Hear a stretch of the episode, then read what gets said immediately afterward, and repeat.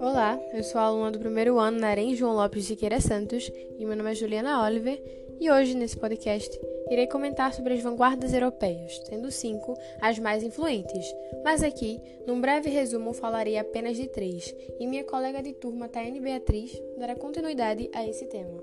A palavra vanguarda vem do francês e significa guarda avançada, e no contexto artístico, significa que aquele era um movimento pioneiro, que rompe com os movimentos pré-estabelecidos. As vanguardas europeias formam um conjunto de movimentos artísticos e culturais que surgiram em vários países da Europa no século XX e que influenciaram também a arte moderna mundial.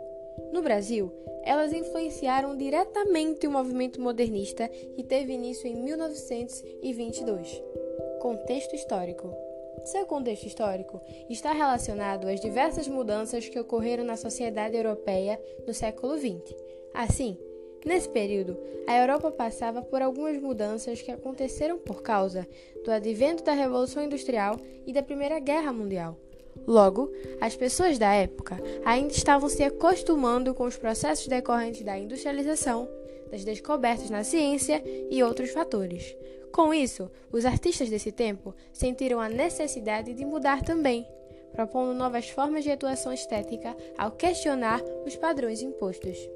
O objetivo desses movimentos os movimentos artísticos surgidos tinham como objetivo influenciar o público para despertar novas maneiras de enxergar e refletir sobre a vida.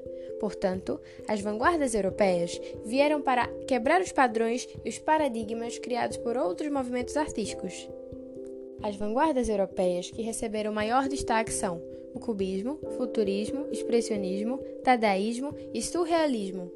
O cubismo foi um movimento literário surgido na França e que apresenta em suas características o uso de formas geométricas e a simultaneidade. Pode ser vistos quadros em que há representação de uma mesma coisa simultaneamente por vários ângulos, utilizando recortes geométricos para dar impressão de multiplicidade de perspectivas. E um dos autores que é desse movimento, um grande representante, é o Pablo Picasso. O futurismo teve seu início com a publicação do Manifesto Futurista do poeta italiano Filippo Marinetti.